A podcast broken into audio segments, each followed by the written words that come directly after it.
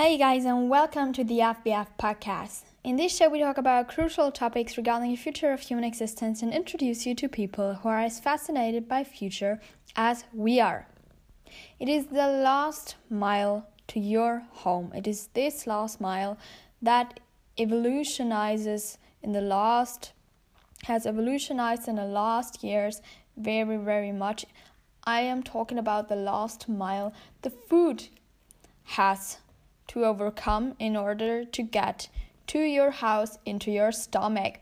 And that last mile can be done by various, well, options of transportation. And today we're gonna look at four very, well, futuristic ways that food will get to your house in the future. Have fun! First one is DoorDash, an on demand food delivery service based in San Francisco. And it is testing out robots as an addition to its food delivery workforce. These robots look quite weird. They just seem like small refrigerator, refrigerators um, on wheels. The pilot program, however, began in Redwood City in 2017 and the self-driving robots deliver goods to customers within like a 2 mile radius. So this is not that far but however um, in cities like san francisco where the living density is quite high this can be very um, yeah can be very successful they're, they are self guided machines and they use nine cameras and sound waves to create an imaginary bubble around them, which allows them to go around objects or make a full stop. Yeah, so you could just like order your food, and that small refrigerator brings the food directly to your house on wheels. This looks really cool. Just Google it. The second technology I want to present you is um, is the edible drone. Edible drones are like um, dropping boxes out of the air. However, this is a long way off, despite stunts pulled off by Google and Amazon. Um, there are two designs that are delivering food in meaningful ways. So the first is the Windhorse Aerospace that has developed a one use drone nicknamed Pouncer to bring food and other supplies to disaster zones. And well, um, it is made of lightweight plywood that can be used for like firewood post delivery, incorporates meals wrapped in thin plastic that could be reused in disaster shelters once the meals are finished. Um, the founder is called Nigel Gifford, and he said the drone will feed about 100 people for one day. So there are some inedible components, um, but these inedible components, such as electronics, are being kept to a like minimum, and one day, Gifford's crafty engineers could wrap those components in bouillon cubes. So, yeah, quite a good technology, I'd say. Another pilot program is aimed at rescuing prairie prairie dogs. So this is like a very um yeah charity um yeah company.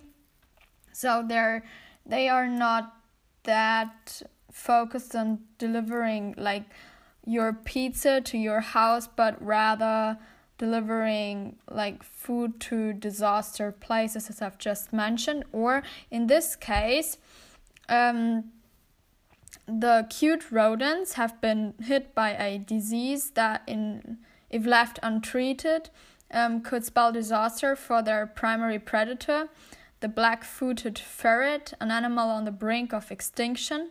And this is where the drones come in actually. They're dropping peanut butter pellets, um, like with the size of blueberries.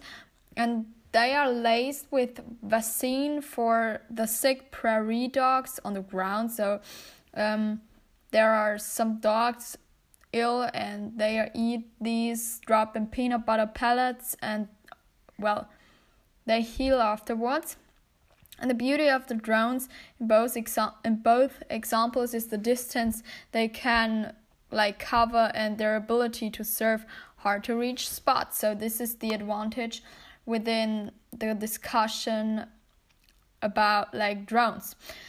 The next technology is not a like well, you wouldn't say it is a special technology for food service, though it well can revolutionize the last mile of your pizza to your home the autonomous pizza because um, domino's yeah experimented with ford fusion hybrid autonomous research vehicles and they like um, offered the possibility to um, order your pizza. Um, you can like order it on the Domino's delivery app and then track it and receive a text message as an autonomous car has approached bringing the pizza to you. And when it arrived, customers received a text with a unique code to unlock the heating compartment inside the vehicle and retrieve the, their pizza. Well, um, Ford's test cars use lidar, a method for measuring distance to a target using pulsed laser light detected by both radar and camera sensors.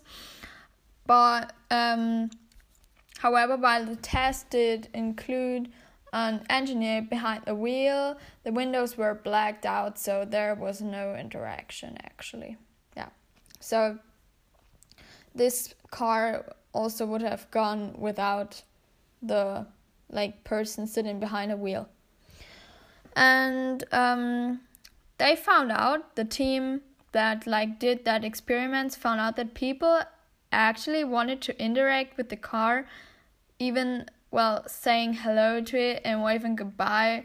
This is well socially very interesting. and the last technology I want to present you today is the underground delivery of food. That means well somehow a return of pneumatic tubes.